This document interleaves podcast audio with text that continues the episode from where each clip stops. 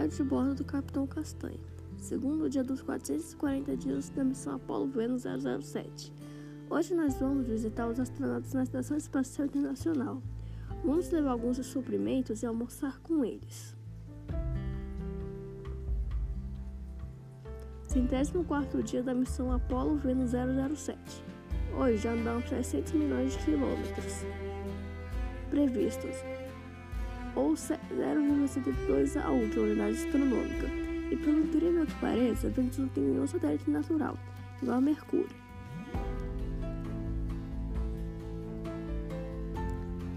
Dia, 400, dia 440 dos 440 dias previstos.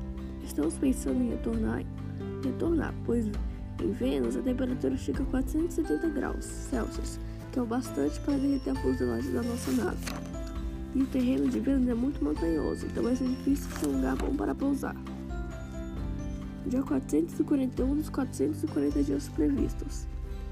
Escolhemos retornar para a Terra, mas conversamos com a NASA e ela falou para ficarmos uns dias na ISS com os astronautas. Depois irmos para a Terra. Dia 560. Como não tem nada para fazer hoje, vou contar curiosidades sobre Vênus. Vênus não tem campo magnético, então acredita-se que ele faz um movimento de rotação que é mais devagar do que o de translação. O, de, o movimento de rotação dura 16 dias, não, 116 dias e 8 horas e o movimento de rotação dura 25, 225 dias.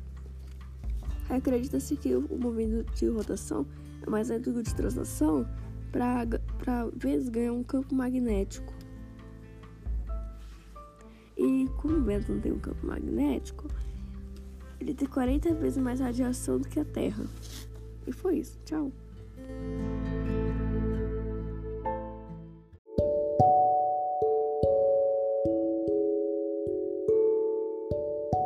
planeta que acabamos de visitar, Vênus, foi descoberto em 1761 por um pesquisador russo, Michael Lomosov. Vênus foi o primeiro planeta do sistema solar que foi visitado por uma sonda espacial.